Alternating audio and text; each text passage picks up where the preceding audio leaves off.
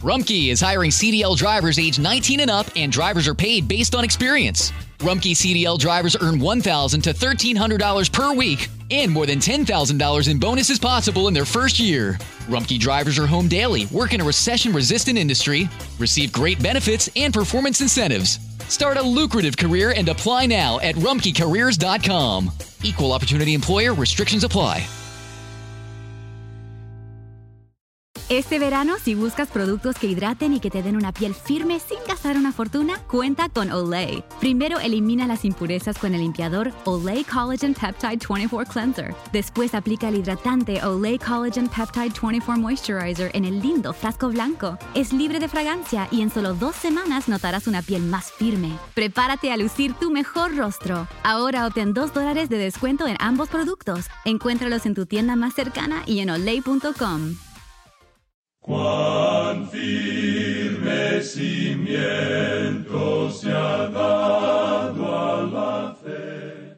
A través de la Biblia, un análisis de la Biblia libro por libro que le ayudará a crecer espiritualmente. Estos estudios fueron diseñados por el doctor J. Vernon McGee. Acompáñenos en este fascinante recorrido a través de la Biblia. La palabra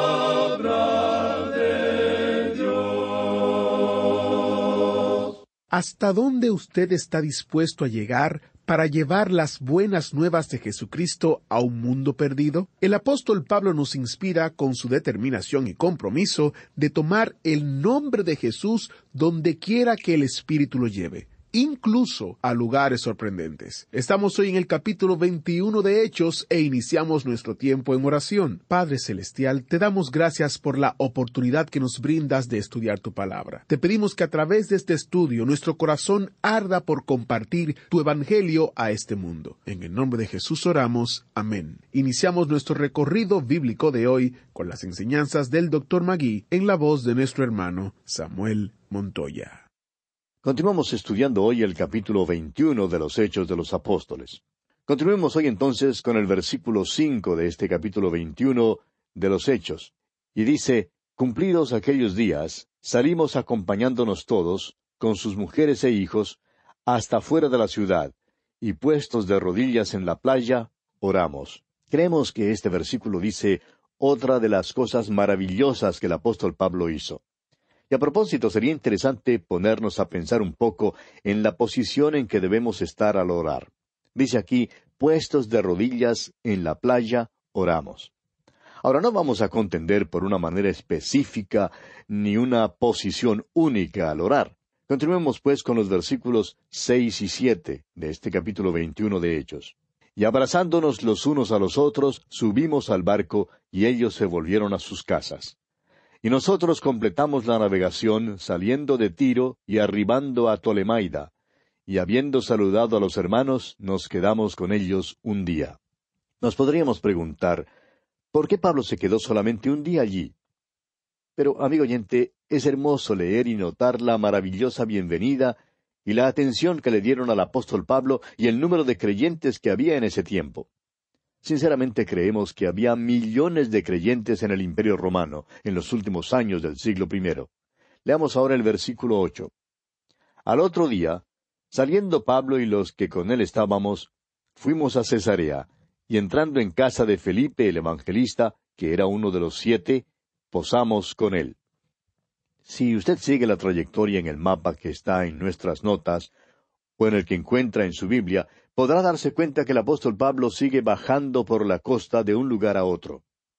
Fue un ministerio muy hermoso, con la maravillosa oportunidad de encontrar numerosos creyentes por el camino. El apóstol Pablo, pues, sigue hacia el sur y vemos que llega a Cesarea. Y dice la última parte del versículo ocho de este capítulo veintiuno de los Hechos, y entrando en casa de Felipe el evangelista, que era uno de los siete, posamos con él.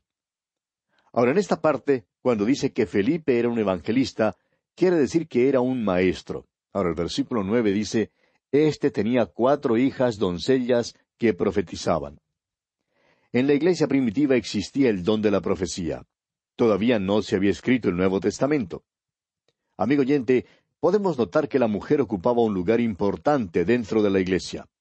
Ahora los versículos diez y once dicen, Y permaneciendo nosotros allí algunos días, descendió de Judea un profeta llamado Agabo, quien, viniendo a vernos, tomó el cinto de Pablo, y atándose los pies y las manos, dijo, Esto dice el Espíritu Santo, Así atarán los judíos en Jerusalén al varón de quien es este cinto, y le entregarán en manos de los gentiles. El Espíritu Santo no le está diciendo a Pablo que no debería ir a Jerusalén. Lo que el Espíritu Santo le dice al apóstol es la realidad con la que va a enfrentarse y le pregunta si es que está listo a soportarlo. Es como si Dios dijera, no quiero que vayas y después digas que no sabías lo que iba a pasar. Dios le dice al apóstol Pablo en esta parte, quiero que sepas exactamente lo que va a suceder contigo. Y vemos entonces que Pablo, aun sabiendo lo que pasaría, está completamente decidido a ir. A propósito, él ya lo sabía desde antes y lo pudimos notar allá en el capítulo veinte. Leamos los versículos doce y trece de este capítulo veintiuno de los Hechos ahora. Al oír esto, le rogamos nosotros y los de aquel lugar que no subiese a Jerusalén. Entonces Pablo respondió, ¿Qué hacéis llorando y quebrantándome el corazón? Porque yo estoy dispuesto no solo a ser atado, mas aún a morir en Jerusalén por el nombre del Señor Jesús el Espíritu Santo de Dios le dice, Lo que sucederá contigo es que serás atado y entregado en manos de los gentiles. Y Pablo responde, Estoy dispuesto no solamente a ser atado, sino aún hasta morir. Pero ustedes me están quebrantando el corazón. Notemos qué cariño le tienen estos creyentes al apóstol Pablo, cómo le amaban. Y el versículo catorce nos dice, Y como no le pudimos persuadir, desistimos, diciendo, Hágase la voluntad del Señor. Vemos pues que el apóstol Pablo estaba dentro de la voluntad del Señor y se hizo la voluntad del Señor. Continuemos ahora con los versículos quince al diecisiete de este capítulo veintiuno de los Hechos. Después de esos días, hechos ya los preparativos, subimos a Jerusalén. Y vinieron también con nosotros de Cesarea algunos de los discípulos, trayendo consigo a uno llamado Nazón de Chipre, discípulo antiguo, con quien nos hospedaríamos. Cuando llegamos a Jerusalén, los hermanos nos recibieron con gozo. Cuando el apóstol Pablo llegó a Jerusalén, la iglesia local lo recibió con mucha alegría. Prosigamos ahora con el versículo 18. Y al día siguiente, Pablo entró con nosotros a ver a Jacobo, y se hallaban reunidos todos los ancianos. Qué bienvenida más gloriosa recibió el apóstol Pablo. Ya por ese entonces él había estado en el ministerio por largo tiempo y llevaba en su cuerpo las marcas del Señor Jesús. Avancemos con los versículos 19 al 21 de este capítulo 21 de los Hechos. A los cuales, después de haberles saludado, les contó una por una las cosas que Dios había hecho entre los gentiles por su ministerio. Cuando ellos lo oyeron, glorificaron a Dios y le dijeron, Ya ves, hermano, cuántos millares de judíos hay que han creído, y todos son celosos por la ley pero se les ha informado en cuanto a ti, que enseñas a todos los judíos que están entre los gentiles a apostatar de Moisés, diciéndoles que no circunciden a sus hijos ni observen las costumbres. En realidad, habían cambiado un poco las cosas. Pablo no estaba diciendo lo que ellos decían que él hacía. Veamos algo que nos parece muy interesante. Debemos reconocer que cuando Pablo fue allá, él estaba dentro de la voluntad de Dios. Ellos lo recibieron muy alegremente. Contaron a Pablo que millares de judíos habían creído. Debemos reconocer que hay personas que dicen que la gracia de Dios no forzó a los gentiles al guardar la ley mosaica, pero parece que ellos olvidan que es esa misma gracia la que permite a los judíos que continúen en sus principios si es que ellos creen que es la voluntad del Señor. Recordemos que Pedro no había comido nada en contra de la ley mosaica hasta cuando visitó a Pablo en Antioquía. Los creyentes judíos aborrecían el comer cualquier cosa que hubiese sido sacrificada a los ídolos. Pablo dijo claramente que la carne no es la que alaba al Señor, y por consiguiente uno puede comer o abstenerse de comer. Fue el apóstol Pablo quien escribió allá en su primera carta a los Corintios capítulo siete versículos diecisiete y dieciocho diciendo Pero cada uno como el Señor le repartió, y como Dios llamó a cada uno, así haga. Esto ordeno en todas las iglesias.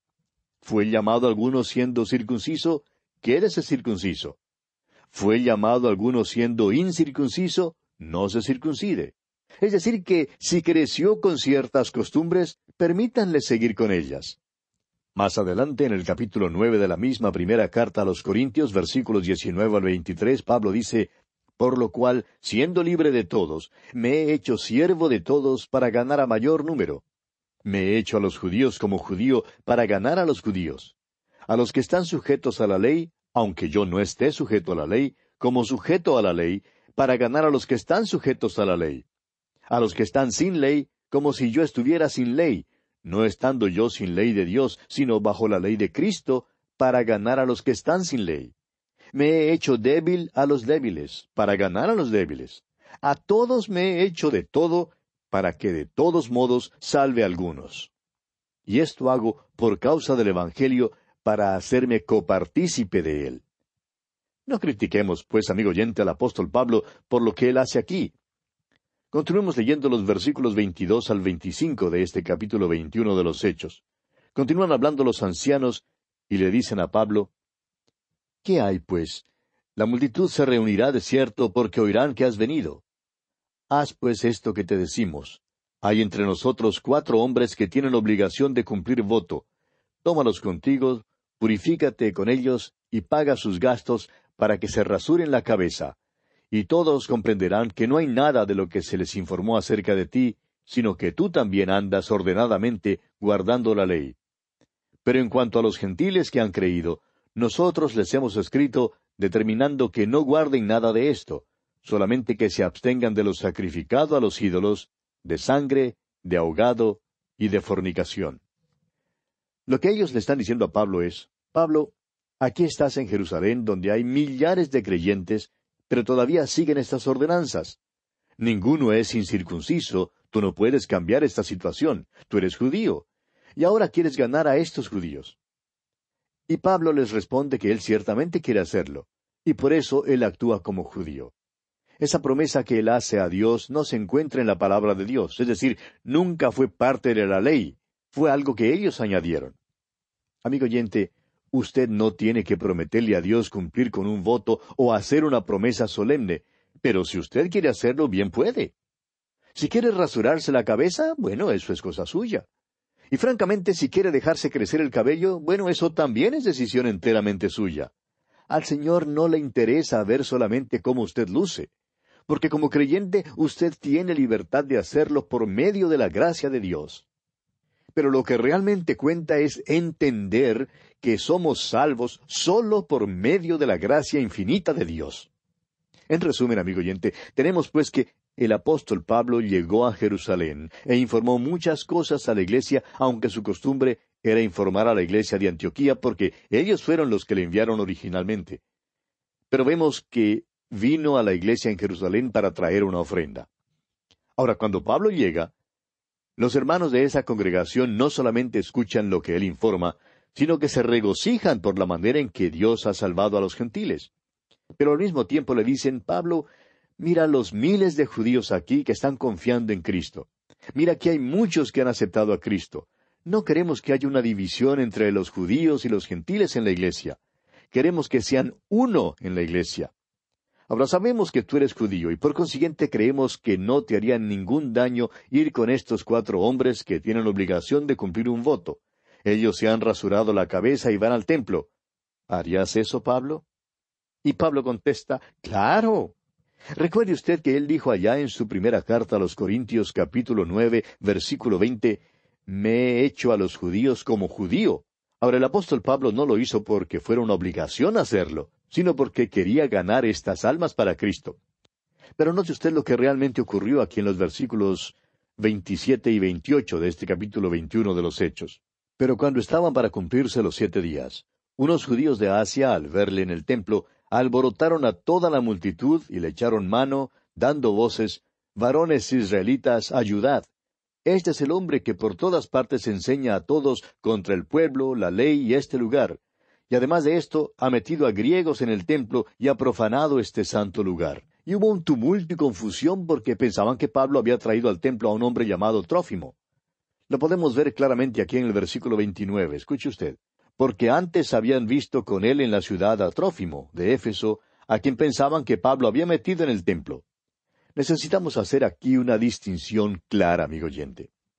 Cuando Pablo, que era judío, criado en esa tradición, llegó a Jerusalén, fue al templo. Ahora Trófimo era efesio y aparentemente uno de los convertidos por el ministerio de Pablo.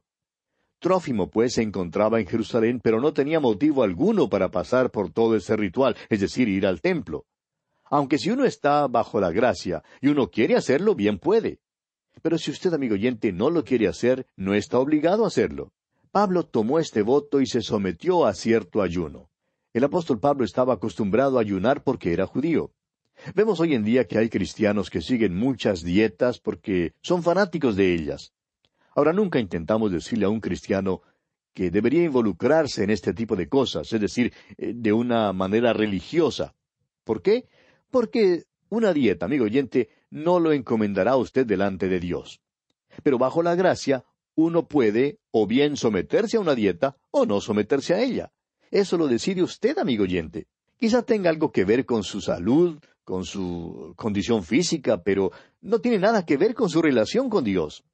Pero regresemos pues a nuestro estudio y vemos que en realidad esta gente aquí hizo un gran alboroto. Y hasta incluso intentaron matar a Pablo. Leamos ahora el versículo treinta de este capítulo veintiuno de los Hechos. Así que toda la ciudad se conmovió y se agolpó el pueblo, y apoderándose de Pablo, le arrastraron fuera del templo e inmediatamente cerraron las puertas. ¿Se fijó usted en la amargura de esta gente y el odio que sentían hacia el apóstol Pablo? La razón por la cual lo odiaban era porque enseñaba que no era necesario someterse a la ley mosaica para ser salvo. Ellos, por supuesto, estaban equivocados en este aspecto. Pero si el apóstol Pablo quería seguir practicando alguna de las costumbres que se encuentran en esa ley, no estaba haciendo nada malo. Además, él lo hacía para tratar de ganar a algunos judíos. Aparentemente no se logró el propósito que él tenía en mente, pero creemos que se logró el propósito que Dios tenía. Leamos los versículos 31 y 32 de este capítulo 21 de los Hechos. Y procurando ellos matarle, se le avisó al tribuno de la compañía que toda la ciudad de Jerusalén estaba alborotada. Este, tomando luego soldados y centuriones, corrió a ellos, y cuando ellos vieron al tribuno y a los soldados, dejaron de golpear a Pablo. En otras palabras, pudieron haber matado al apóstol Pablo si este capitán o tribuno, como dice aquí, no hubiera intervenido a su favor. Ahora el versículo treinta y tres continúa diciendo Entonces, llegando el tribuno, le prendió y le mandó atar con dos cadenas, y preguntó quién era y qué había hecho. Ahora el tribuno no conocía al apóstol Pablo. En realidad, en este versículo vemos que el tribuno cree que Pablo ha cometido algún delito porque ordena que le pongan cadenas. Leamos ahora el versículo treinta y cuatro. Pero entre la multitud unos gritaban una cosa y otros otra, y como no podía entender nada de cierto a causa del alboroto, le mandó llevar a la fortaleza. Ahora, cuando el tribuno no pudo saber, no pudo entender de qué se le acusaba, decidió entonces llevarse a Pablo a la fortaleza. Y vemos aquí en los versículos treinta y cinco al treinta y siete al llegar a las gradas, aconteció que era llevado en peso por los soldados a causa de la violencia de la multitud, porque la muchedumbre del pueblo venía detrás gritando Muera. Cuando comenzaron a meter a Pablo en la fortaleza, dijo al tribuno, ¿Se me permite decirte algo? Y él dijo, ¿Sabes griego? Aquí vemos que el tribuno se sorprende grandemente. Él tiene en su presencia a un hombre a quien él cree un criminal común y corriente, quien habla griego perfectamente, idioma que el tribuno entendía porque era un emisario extranjero. En realidad el tribuno no sabía quién era Pablo. Y vemos entonces en el versículo treinta y ocho que el tribuno le dice ¿No eres tú aquel egipcio que levantó una sedición antes de estos días y sacó al desierto a los cuatro mil sicarios? Ese era alguien que en aquel día era jefe de una pandilla y había protestado y levantado una sedición sacando esta pandilla al desierto. Pero veamos lo que contesta Pablo aquí en el versículo treinta y nueve. Entonces dijo Pablo, Yo de cierto soy hombre judío de Tarso, ciudadano de una ciudad no insignificante de Cilicia, pero te ruego que me permitas hablar al pueblo. Notemos que el apóstol Pablo no solamente habla en griego, sino que dice que es judío. Y al identificarse el tribuno le dice entonces, sí, claro, no sabía quién eras, puedes hablar al pueblo. Y entonces en el versículo cuarenta leemos, y cuando él se lo permitió, Pablo, estando en pie en las gradas, hizo señal con la mano al pueblo. y hecho gran silencio, habló en lengua hebrea diciendo. Vemos aquí que en su defensa él tiene un mensaje para el pueblo que estaba alborotado. Pablo comparte cómo fue su encuentro con el Señor Jesucristo y las experiencias que él tuvo después, experiencias que lo condujeron a Jerusalén. Después, él apela a su ciudadanía romana para librarse de los tremendos azotes que recibían los prisioneros. Y con esto llegamos al capítulo 22. Y en este capítulo vemos que Pablo le habla al tribuno en griego, pero se dirige al pueblo judío en hebreo. Ahora el hebreo era el idioma que ellos amaban, era el idioma que ellos entendían. Inmediatamente pensaron que el apóstol Pablo era uno de ellos, como un hermano, y desde luego lo escucharon. El apóstol Pablo comienza entonces con un maravilloso mensaje, diciendo en los primeros dos versículos del capítulo veintidós de Hechos, Varones hermanos y padres, oíd ahora mi defensa entre vosotros. Y al oír que les hablaba en lengua hebrea, guardaron más silencio. Y él les dijo, El momento en que el apóstol Pablo empezó a hablar en hebreo fue como un viento furioso que desapareció gradualmente. Fue como cuando se calman las olas del mar. Ellos se callaron, se aquietaron estaban escuchando a un hombre que era uno de ellos. Escuchémosle también nosotros en su defensa. Y Pablo comienza dándole su historia, y les dice aquí en el versículo tres Yo de cierto soy judío, nacido en Tarso de Cilicia, pero criado en esta ciudad, instruido a los pies de Gamaliel, estrictamente conforme a la ley de nuestros padres, celoso de Dios, como hoy lo sois todos vosotros. Ahora aquí comienza una persecución contra el apóstol Pablo de parte de los líderes judíos, de parte de los líderes religiosos de ese día. Y una de las razones por las cuales él se compadecía tanto de ellos y les amaba tanto era porque él había sido uno de ellos y sabía exactamente cómo se sentían. Y ahora, después de su conversión, él quería ganarlos para Cristo. De modo que él les da ahora, en primer lugar, sus antecedentes. Y Pablo tenía un tremendo antecedente. La mejor universidad en los días de Pablo se encontraba en Tarso y no en Atenas ni en Corinto. Estas dos últimas ya habían pasado su apogeo y en esos momentos Tarso era el centro de la cultura griega. Ahora es muy probable que Pablo hubiera estudiado en la Universidad de Tarso y que tuviera una buena educación en la cultura griega. Pero el apóstol Pablo había estado en Jerusalén y allí había estudiado bajo Gamaliel. Gamaliel era el erudito más sobresaliente de aquel entonces. Una vez que Pablo se ha identificado, Prosigue entonces con su discurso y dice aquí en el versículo cuatro de este capítulo veintidós de Hechos Perseguía yo este camino hasta la muerte, prendiendo y entregando en cárceles a hombres y mujeres. Amigo oyente, notemos que Pablo dice nuevamente este camino. Pablo no menciona ni a la Iglesia, ni a los seguidores de Cristo, ni a los cristianos. Utilizó un término que tanto el pueblo judío que se hallaba allí reunido como él personalmente comprendían. Cuando él dijo este camino, bueno, él se refería al mismo Señor Jesucristo, quien es el camino y la verdad y la vida. Pablo prácticamente les está diciendo, yo tengo los mismos antecedentes que ustedes tienen. Yo perseguí este camino también. Yo sé cómo se sienten ustedes porque yo hice lo mismo antes. Y continúa diciéndoles aquí en el versículo cinco, como el sumo sacerdote también me es testigo, y todos los ancianos, de quienes también recibí cartas para los hermanos, y fui a Damasco para traer presos a Jerusalén también a los que estuviesen allí, para que fuesen castigados. Y continúa Pablo en los versículos siguientes narrando su conversión, pero la dejaremos para nuestro próximo programa, Dios mediante, porque nuestro tiempo por hoy ya se ha agotado. Hasta entonces, pues, que Dios le bendiga abundantemente. Qué bueno que concluimos este estudio y concluimos esta semana aprendiendo cosas interesantes. En la próxima entrega, el apóstol Pablo narrará su conversión. Así que quédese con nosotros y esté en este fascinante recorrido a través de la Biblia.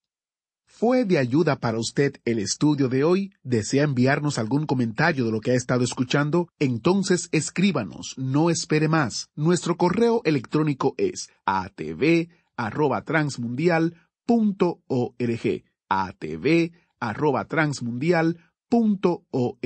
Si desea recibir las notas y bosquejos de lo que estamos estudiando, suscríbase gratis en nuestra página en Internet a través de la Biblia punto org barra notas a través de la Biblia punto org barra notas.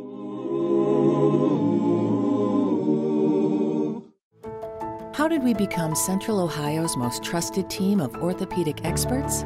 We focus on what matters most our patients. At Orthopedic One, we know we're only at our best when we're helping you get better. And every day, your commitment to overcoming pain and injury inspires and moves us. That's why we bring our best every day to earn your trust. Find a physician near you at orthopedic1.com. Summer happens at Speedway because everything you need for summer happens at Speedway. Like drinks, drinks happen. The freshly brewed drink, the splashed over ice drink, the wake you up drink, the cool you off drink, the make your brain hurt for a minute drink. All poured however you want them, whenever you want them, all summer long. So on every hot day, you have something cold to sip. Speedway, summer happens here. And now, get any size fountain or speedy freeze for just 99 cents. Excludes maximum.